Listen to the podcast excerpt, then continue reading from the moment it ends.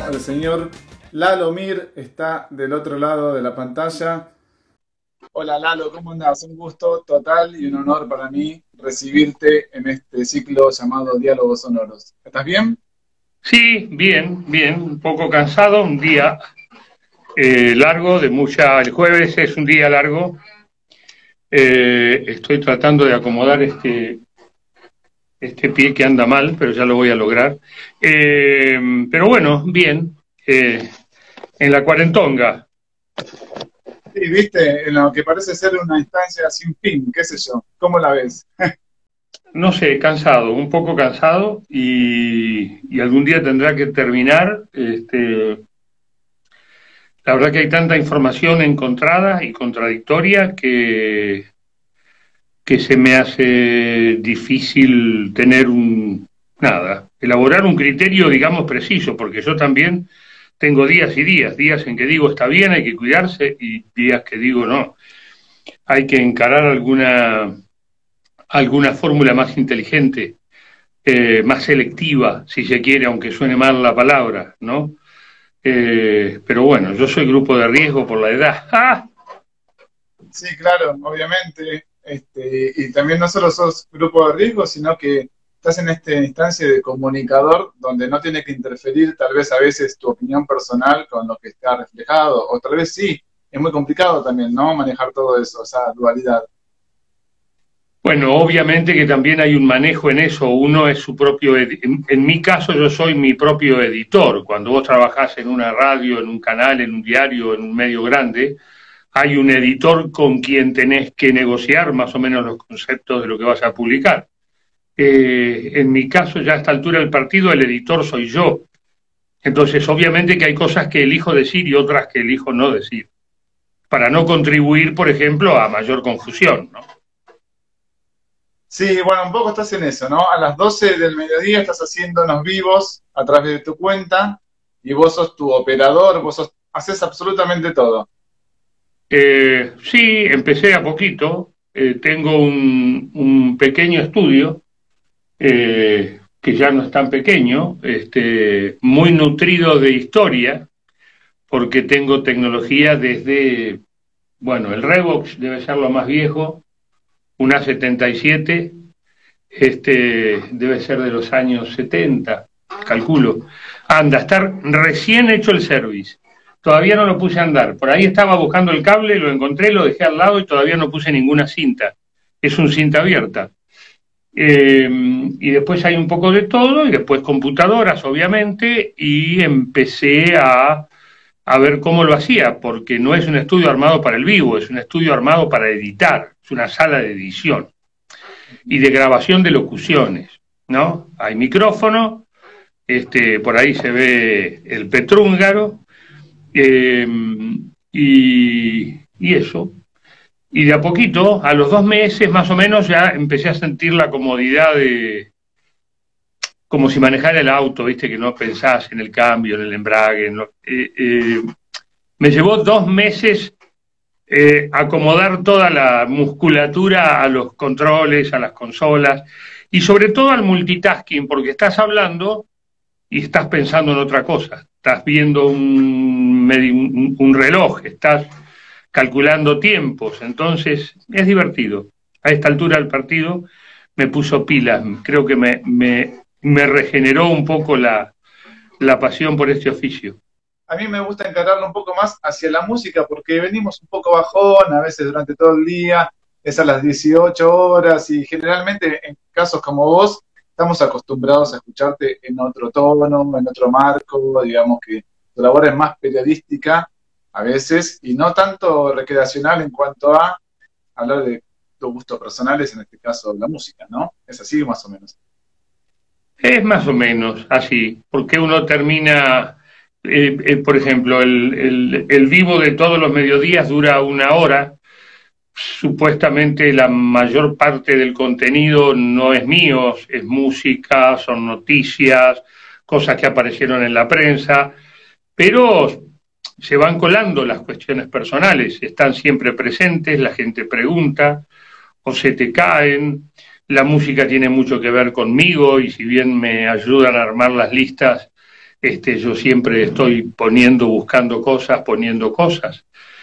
Y entonces eh, es como una mezcla, es como una mezcla de todo. Pero por ejemplo, ahora yo pensé, cuando faltaban unos minutos, que todavía estaba acomodando cosas, y fui a buscar unas tapas de vinilos porque me pediste, eh, dije, me pongo los auriculares y hablo con micrófono. Y dije, no, basta, hoy estuve todo el día enchufado, ¿entendés? Ahora estoy como dos amigos charlando a través del, del, celu y ya no, no tengo nada, no tengo un cable, no tengo micrófono, es el teléfono, eh, vos y yo. Bueno, ¿cómo desconectas entonces? Porque dijiste en la clave, yo todavía no puedo articular esa desconexión. Te juro que la, estoy pasando, entre comillas, mal. Sufro eso porque no sé cómo desconectarme del día. Estoy todo el día conectado. ¿Vos cómo, cómo bajás? Desconecto, a veces eh, preparo la comida, miro un cacho de tele, eh, por ahí miro un poquito del noticiero y eh, y ya cuando estoy con el clima me voy a, tengo algunos, que yo me voy a los canales altos, este, me voy a una televisión extranjera, me voy a AXN, que dan siempre los mismos capítulos de las mismas series, ya los vi, ¿entendés? Entonces los pongo y qué sé yo, y digo, bueno, vamos a cocinar. Y todo eso es un proceso de desconexión, claro que sí. Leo bastante, leer desconecta. Generalmente a la hora de ir a... Ahora estoy viendo, veo un poquito de series, ahora estoy viendo una serie, voy por la mitad. Entonces eso trato de hacerlo la tarde, cuando hago un break en el medio de las grabaciones y del trabajo. Y cuando me voy a la cama trato de leer. Trato de leer, no prender la pantalla. Eh, pero bueno, me desconecto mucho también en San Pedro.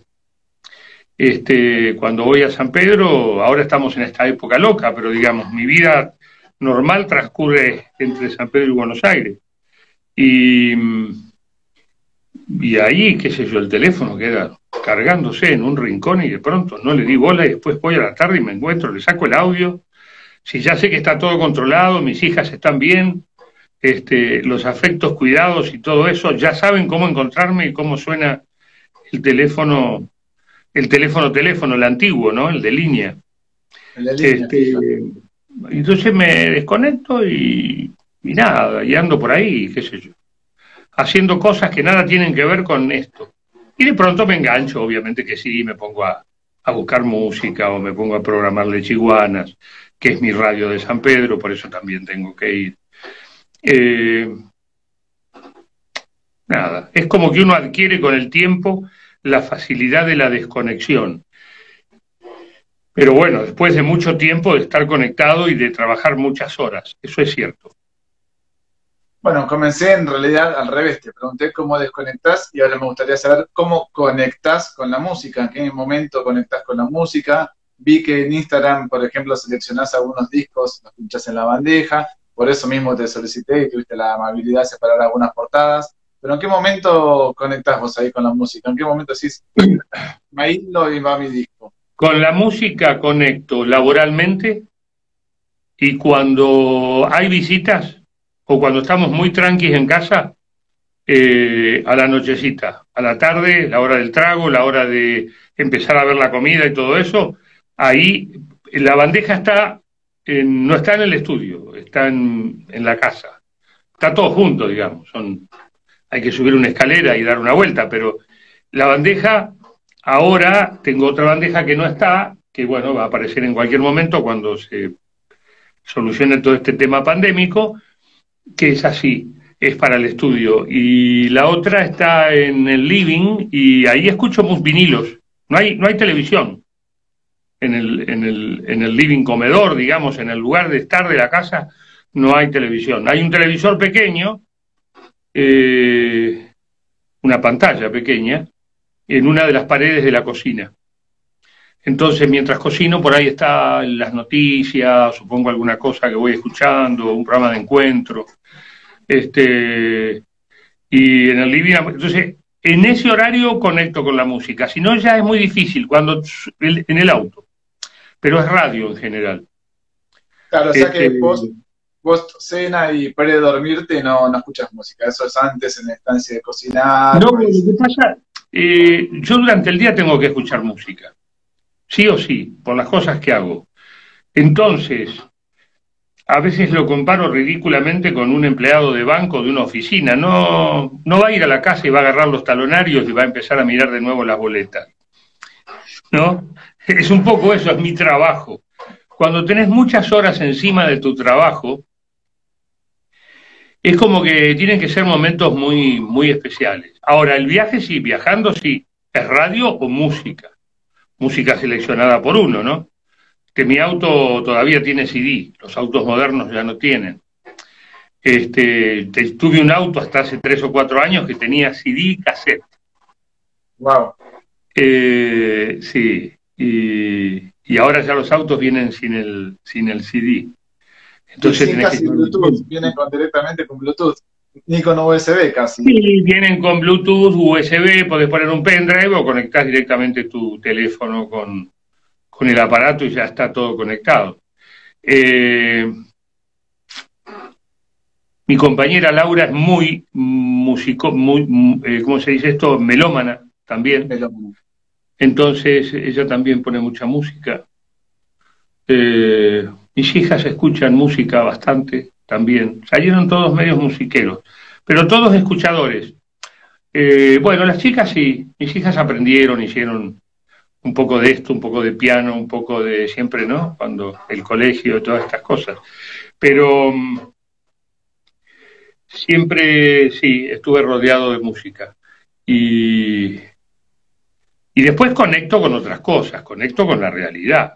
Por ejemplo, yo me despierto a la mañana eh, y, después del, y después del pis, como se dice, del primer pis, vuelvo a la cama y desde el teléfono empiezo a seleccionar los temas de los cuales voy a hablar al mediodía. Porque tengo como una especie de aplicación que me inventé, que me hago una, una, una especie de lista, voy haciendo, este, de links, este, y después con eso armo un guion tentativo, hago una selección bastante criteriosa de las noticias, nada que bajonee mucho, nada que haya mucha contradicción y que un diario dice una cosa, el otro dice otra, el otro dice otra. Trato de no entrar en ese tema o trato de entrarle por otro lado. Eh, en general busco onda más positiva. Eh, y después un poco de color y un poco de cultura y un poco de otro tipo de, eventos y acontecimientos que hacen a la vida del ser humano, pero que no pasan específicamente por la coyuntura, que es agotadora, ¿no? Bueno, obviamente estás recontraceitado, tenés un oficio, y acá la gente te está enviando unos mensajes, Lalo, que si los llegas a leer, bueno, son hermosos, te están enviando muchas muestras de cariño, pero oportunamente cayó una pregunta que me gustaría hacerte, y es que te, te pregunto a cada uno de los este, conectados a este vivo eh, de Diálogo Sonoro, te preguntaban si consumís podcast o qué opinión tenés de los podcasts en general. Eh, no consumo podcast, yo personalmente no consumo. Escucho de vez en cuando. Este, Laura sí, en el auto ella siempre tiene podcast bajados a su celu, entonces cuando estamos de viaje, nosotros viajamos bastante. San Pedro es una de las idas y vueltas, que son un par de horas, una hora y media, una hora cuarenta y cinco. Pero ahí te entraron dos o tres medias horas. Eh, y los viajes últimos que hemos hecho Entre Ríos, a Córdoba, eh, una de las posibilidades es escuchar podcast, eh, porque a ella le gustan. Yo no me enganché mucho, pero yo no me doy cuenta que es un podcast. Para mí es radio. Voy manejando, suena en el parlante, subís y bajás el volumen, qué sé yo, es como un programa de radio, con la diferencia que lo podés pausar. Claro. Sería como una de las de las cuestiones que nos dio la modernidad, ¿no? Podemos pausar la tele si tenemos estos eh, las aplicaciones y pagamos los premium de los canales, podés pausar, podés volver para atrás. Lo mismo en Netflix. Pero es televisión para mí. ¿no? Alguien me está haciendo ver a la televisión, ¿eh? a la distancia. Alguien me está haciendo ver un contenido visual, audiovisual, a través del, del aire, de una antena, de la internet, ¿qué me importa? Si es una pantalla y miro y escucho, es televisión. Si es un parlante, tiene volumen, es radio para mí. Eh, lo simplifico, me parece que es mucho más sencillo que meterse en la discusión conceptual de si es radio, si es AM, si es FM, ya todo fue. Todo eso pertenece al pasado. La mayoría de las AMs importantes de la Argentina, son dos o tres, cuatro, se escuchan en todo el país a través de FMs, con lo cual suenan en estéreo eh, y en FM. Eh, las FMs que escuchamos a través de aplicaciones de celulares están comprimidas, es como un MP3. ¿Qué sé yo qué es qué? ¿No? Si yo escucho, voy caminando y voy escuchando, es radio. Eh, a lo sumo podríamos decir un Wallman, ¿te acordás? El Wallman, decíamos, pero el Wallman eh, tenía radio también y yo escuchaba, yo me compraba generalmente los, los, los Sony que venían con FM, con AM y todo, y eran, y después me compré muchas vinchas que eran las Akai, que era como un auricular que la radio estaba acá mismo. Tenían una calidad de audio, un power, escuchabas bien fuerte. Este, bueno, ustedes se dedican un poco a esto, ¿no? Sí, esto se dedica a filtros sonoros, en realidad, como la protección auditiva, que no tiene que ser necesariamente para un recital o una actividad, si querés, de muchos decibeles, sino que puede ser para viajar en subte, incluso si sos profesional, por ejemplo, si sos este, odontólogo, qué sé yo, está todo el día con el torno ahí, con ese perno ahí, no sé qué, eh, trabajando, entonces como que sí, se dedican a, la cuenta Flores esto, importadores oficiales de filtros sonoros. Filtros sonoros. Bueno, voy a tener que probar algo para saber cómo es. A ver si le encuentran cómo los puedo utilizar yo. Por supuesto, te vamos a enviar. Sabes que, Lalo, bueno, ahora sí quería preguntarte un poquito de música para chusmear un poquito y que me cuentes vos también. Lo primero que me gustaría saber es que te vi de nuevo con los vinilos y te pregunto, ¿te digitalizaste alguna vez o son los mismos vinilos que tenías de su momento? Vos sos en los 90, ¿qué hiciste con tus vinilos? Eh, mira, eh, tengo vinilos de la, de la primera época, los primeros que compré, tengo vinilos, sigo guardando, no tengo todos los vinilos que tenía, fui desprendiéndome de una gran cantidad, sobre todo a medida que fue creciendo mi discoteca en CD. Sigo conservando gran parte de los CD, debo tener unos 600 vinilos y debo tener unos 5.000, tal vez, CDs. Eh, no sé qué voy a hacer con eso pero me siguen sirviendo. Tengo unos métodos de trabajo bastante anticuados. Yo me doy vuelta, tengo un escritorio debajo en el, en el piso de abajo, que es donde esto es alto el estudio, abajo es como la oficina, y me doy vuelta y son compactos en, muebles que ya están, nada, está todo ahí. Eh, entonces, sencillamente agarro así, así, así, los pongo arriba de la mesa y me es mucho más fácil armar con eso y después los guardo, los dejo en una pila y cada tanto, una vez al mes, guardo y vuelvo a sacar y giran.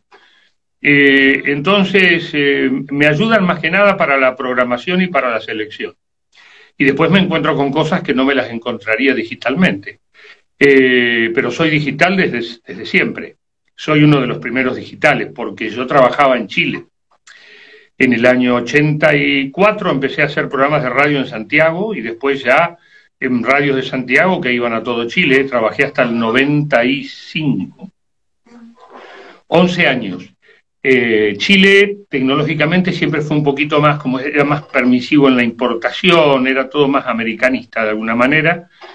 Eh, empecé a usar eh, procesadores de texto, computadora, que eran, eran las IBM, antes que estuvieran acá.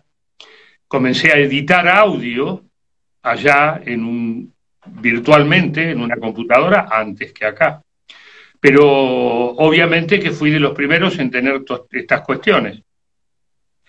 Empecé a editar mi último grabador, que no lo tengo para mostrarlo porque está guardado en un mueble, una Fostex de ocho pistas.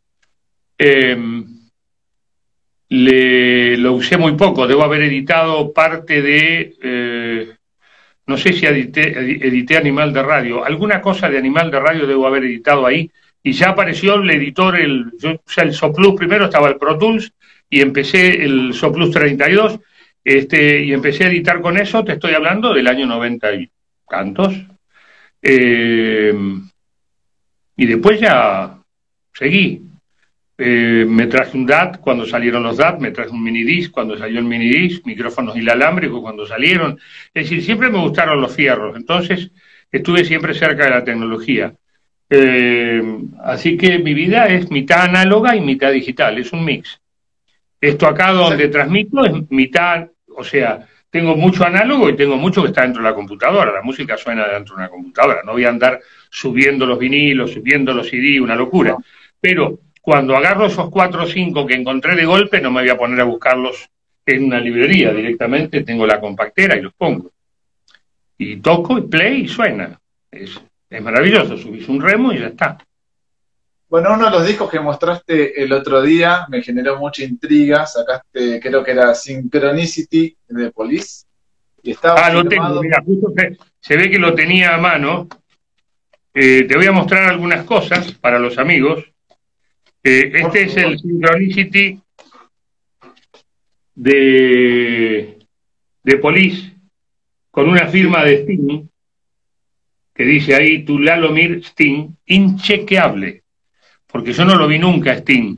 Fui a una, mm, no sé, un viaje a, claro, eh, sí lo vi, lo vi en, en, los escenarios.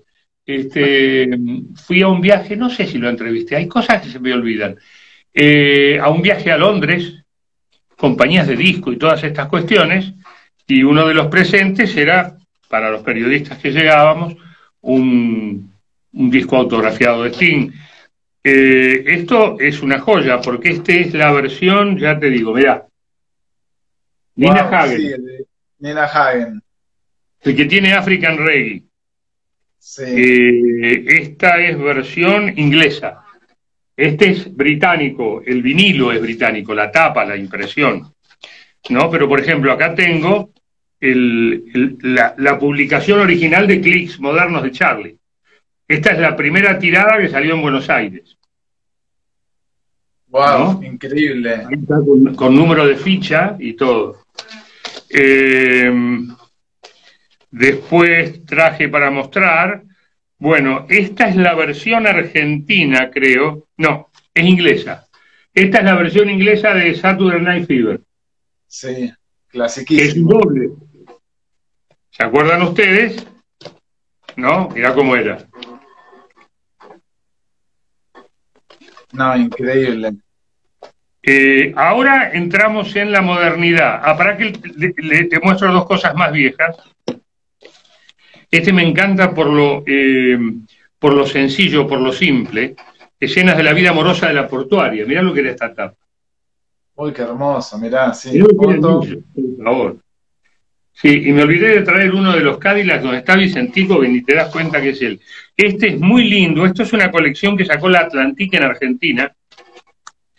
Este, a ver si era de acá, sí, está editado acá la Atlantic, que la editaba la Music Hall, y tiene una presentación muy linda. Es una colección de jazz, de blues, de soul, y que lo abrís y es una ah, ventana.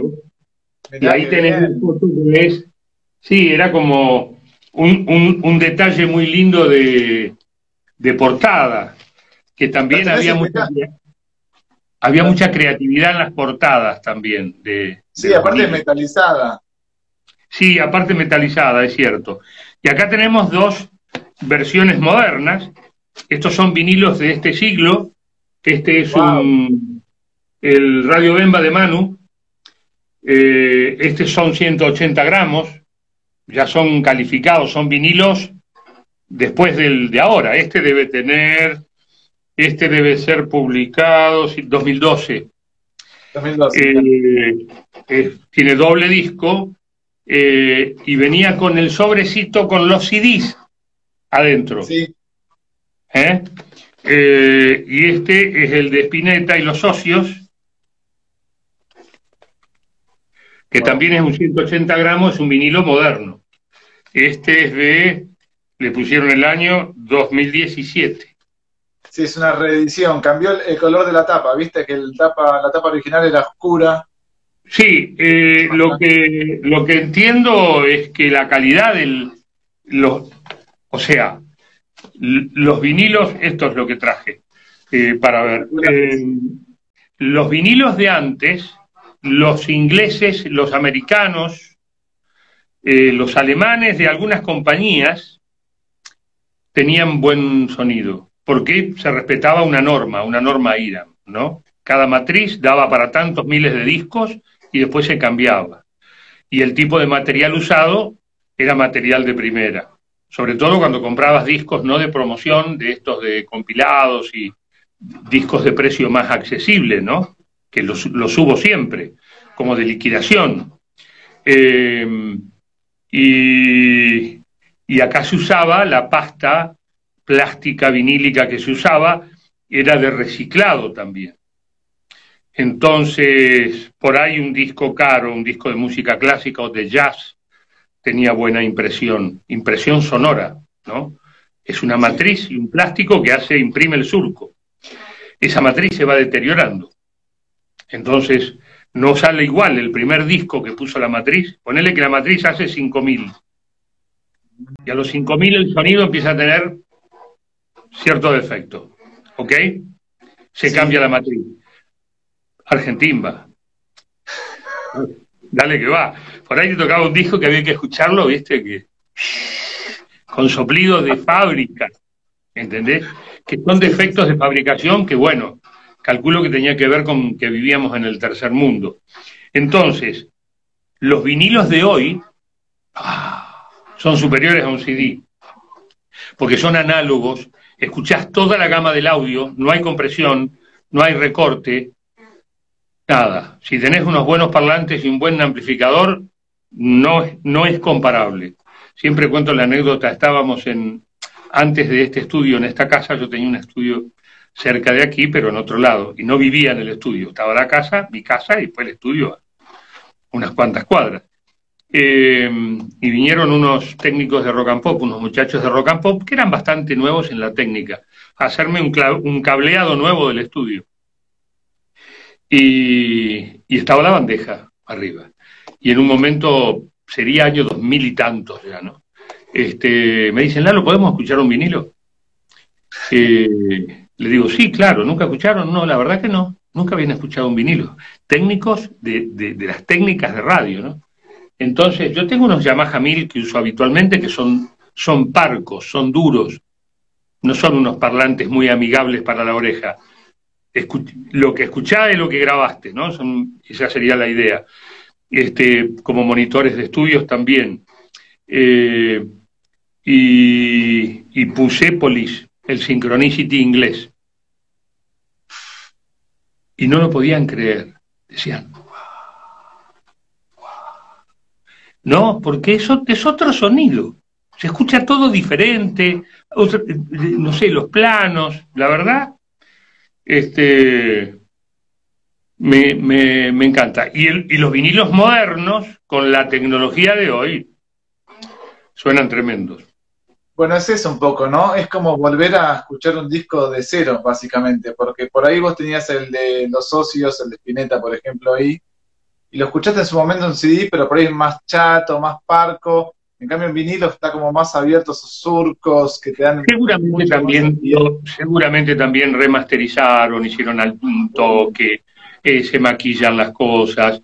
La tecnología también llegó para ayudarnos y en todo lo que se pueda mejorar, sobre todo cuando cuando se editan eh, trabajos de esta calidad. Este, porque no todo es lo mismo, ¿viste? También se fabrican discos como pan caliente. Eh, se fabricaban. Hoy ya eh, la virtualidad hace que todo sea, que no tenga soporte de alguna manera, ¿no? La música se escucha a través de, la, de las compus, de los teléfonos, de Spotify o de otras aplicaciones. Entonces el soporte físico este, va a tender a desaparecer, calculo. Pero mientras haya melómanos y gente medio enloquecida, será más caro, obviamente, comprarse un disco, pero los van a seguir fabricando si haya quien los compre. Bueno, los tenés en buen estado, por los que veo siempre los cuidaste Y me imagino que tal vez algunos de esos fueron entregados en mano, no sé, por Charlie, tal vez lo dio en mano la gente de prensa de Charlie. Sí, sí, tengo en general de las grandes stars de la música y del rock, no te lo entregan ellos en mano, siempre te lo da un productor, un manager o una compañía. Pero en el caso de las bandas más independientes y de esas cuestiones, sí, sí. Pues bueno, fue un clásico durante años el primer disco que se iba a tocar de Los Redondos lo traía Poli, a veces Sky, personalmente a las radios. Este, hasta que un día se lo llevaron a Pergolini. Entonces fue, el primero fue él. No sé qué tipo de negocio hicieron. y ya cambió todas las reglas. ¿Esos discos los tenés, por ejemplo, los que te llevaba Poli y te llevaba Sky? Sí, sí, tengo, tengo muestras, no, no, no subí ninguno tengo el disco sin la etiqueta, con una etiqueta blanca que dice con una virome redondo tal cosa. ¿Entendés? Eh, todavía no estaba el arte. Claro, que son los que eh, dicen como para testear el vinilo. Capaz te lo llevaron a vos, ¿no? Sí, eran como que se los mandaban a algunas, algunas radios para que lo empiecen a mover antes de que salga las disquerías. Claro, totalmente, sí. Wow, qué momento ese, ¿no? Porque a veces yo pienso, el otro día estaba viendo un documental que hizo HBO sobre Elvis. Es un documental doble en el que participa Bruce Springsteen, Tom Petty antes de morir, por supuesto, ¿no? O sea, en ese año. Y mm, hablaban sobre lo que había sido para ellos el impacto. Ellos decían, Bruce Springsteen y Tom Petty caían en lo mismo. Decían, ¿cómo habrá sido para esa gente que de repente, de la nada, se topó con Elvis? No esperaban nada y llegó Elvis. Vos también en ese momento me estás diciendo que llegaban los discos, no sé, Poli, no te esperabas nada y de repente salías de los parlantes. Bueno, a mí los redondos me partieron la cabeza en el Margarita Girgu o en el Bambalinas, no me acuerdo, en San Telmo. Primer concierto que vi de los redondos fue eh, principios de los 80, antes del disco, antes del disco, seguramente, porque primero tuvimos una cinta una cinta de eh, un cuarto de pulgada en estéreo, que era el máster, digamos, o una copia del máster de lo que había sido un demo de, en, un ocho canales, eh, en un estudio de ocho canales, que tenía Superlógico, un tal Brigitte Bardot, eh, Mariposa Pontiac, tal vez, o Nene Nena, y un tema que después nunca grabaron que se llamaba Esto no es rock, mi amor, es pura, pura suerte. cuando los vi, era el show de los redondos eh, primitivo, donde había teatralidad, estaban las baby quits que hacían los coros y hacían danzas, había striptease, había monólogos, Enrique Sims hacía monólogos, y el monólogo era una parte importante del show porque era el que levantaba el fervor de la gente, era como un arengador, ¿no? Hasta que entraba la banda y arrancaba. Eh, yo no fui a ninguna donde revoleaban los redonditos de ricota, que eran como unos bollitos de panadería de ricota, pero fue en alguno de esos conciertos anteriores al que yo fui por primera vez. Después ya vi la esquina del sol, después ya vino, digamos, ya empezaron a meter mucha gente y la gente se quedaba afuera y todo eso. Este, sí, qué sé yo, bueno, eh, hoy estuve hablando de, no me acuerdo por qué, Ah, porque estaba pasando, uno de mis trabajos es eh, eh, hacer cuestiones, algunos contenidos musicales en Radio con Vos, 89.9. Claro.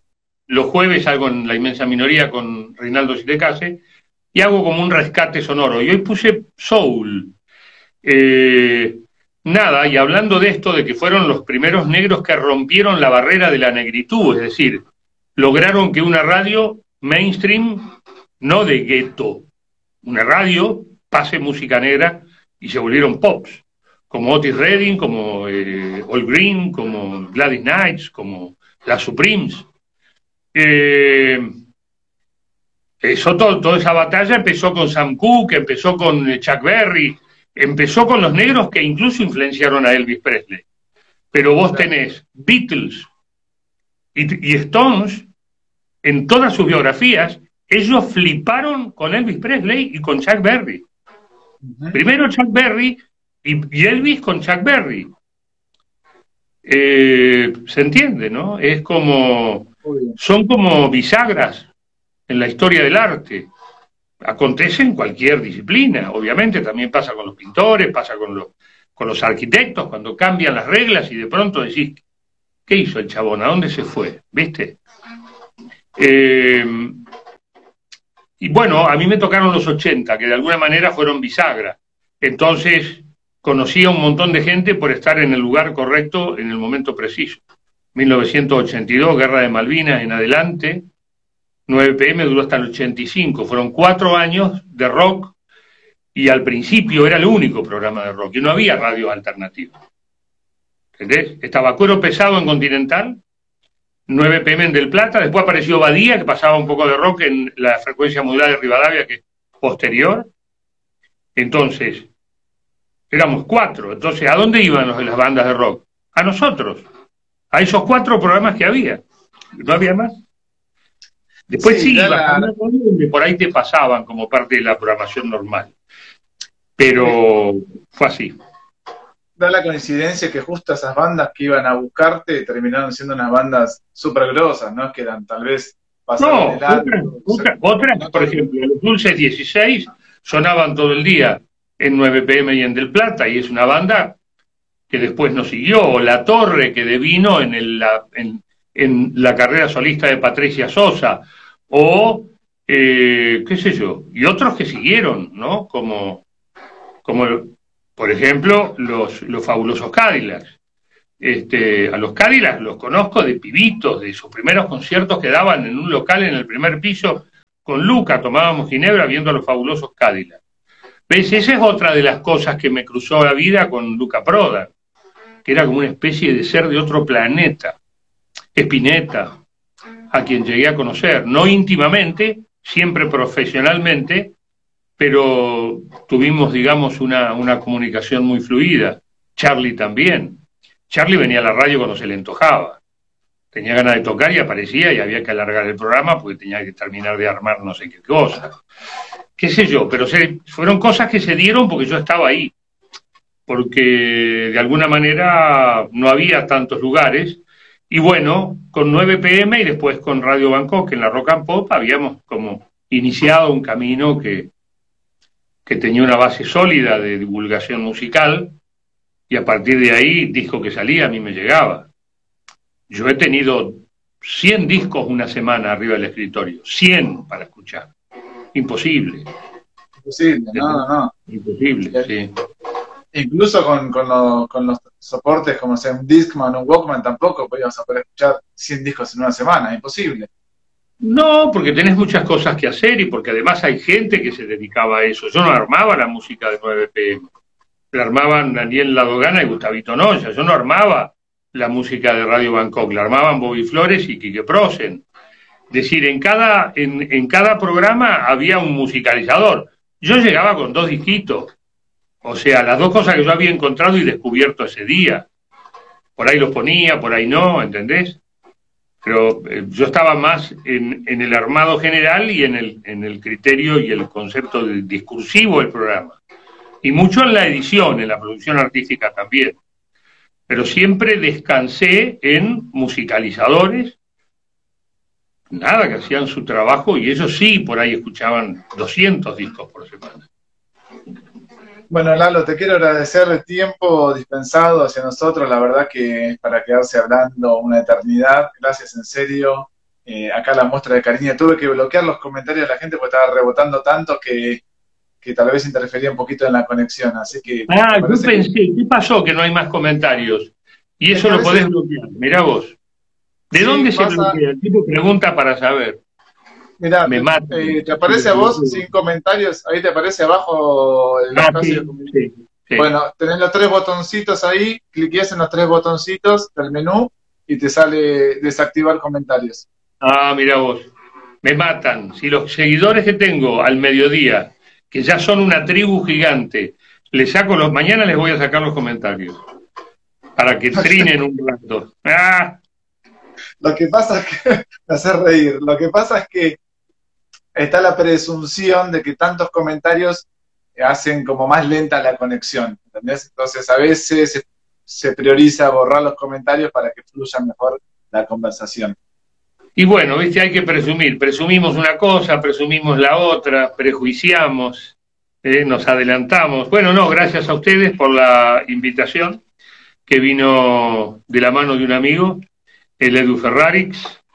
Aquí le agradecemos a Edu Ferrari, por supuesto, le agradecemos la. Eh, claro, totalmente. Bueno, Edu era la voz de en, Animal de Radio.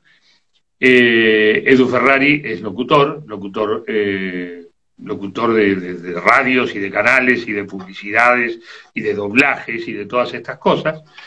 Es una de las voces que uno escucha mucho en los parlantes, pero no sabe muy bien quién es. Bueno, Ferrari fue el gestor de que vos estés en este ciclo en Diálogos Sonoros. Por supuesto, Lalo, cuando pase el temblor te vamos a estar haciendo llegar los filtros correspondientes, así cuidas tus oídos. Dale, eh, eh, eh, que voy a, para tener una idea, ¿son filtros para poner en acá en la oreja? Sí, señor. ¿O para poner en los auriculares? No, no, en cada oreja, y por ejemplo, cuando vas a un recital, te disminuyen los decibeles, no es que te bloquea, te disminuyen los decibeles para que tengas una audición. Ah, y vos tenés, digo, te pregunto para saber, y por ahí la gente quiere saber, con esto de ser Argentina, ¿hay como distintas densidades para tener diferentes potencias adentro? Hay distintos tipos de filtros. Hay de silicona, hay de aluminio, hay distintos tipos de filtros en base a lo que estés buscando también. Por ahí si trabajas en el aspecto de audio, te sirven algunos. Si trabajas, no sé, en la calle todo el día o en el subte, te sirven otros. La marca Flair es una marca británica, son productos hechos en el Reino Unido, no son hechos en China e importados acá, son hechos en el Reino Unido, no son algo genético, como es algo bastante cuidado, hecho en Inglaterra, y esta cuenta Flair Argentina se dedica a importarlos directamente desde ahí. Y ahora la pregunta del millón, ¿hay un filtro Flair para no escuchar cuando decís no quiero escuchar más a nadie? Pones y desaparece el mundo? Lo están desarrollando, tal vez. Yo creo que Estoy desarrollando producto. tal vez con un poco de imaginación. Tal vez con un poco de imaginación, sí. Lalo, sos un genio, muchas gracias y nos estamos viendo no, a Ustedes, a ustedes. La mejor, la mejor, la mejor. Gracias, nos vemos. Igual para ustedes.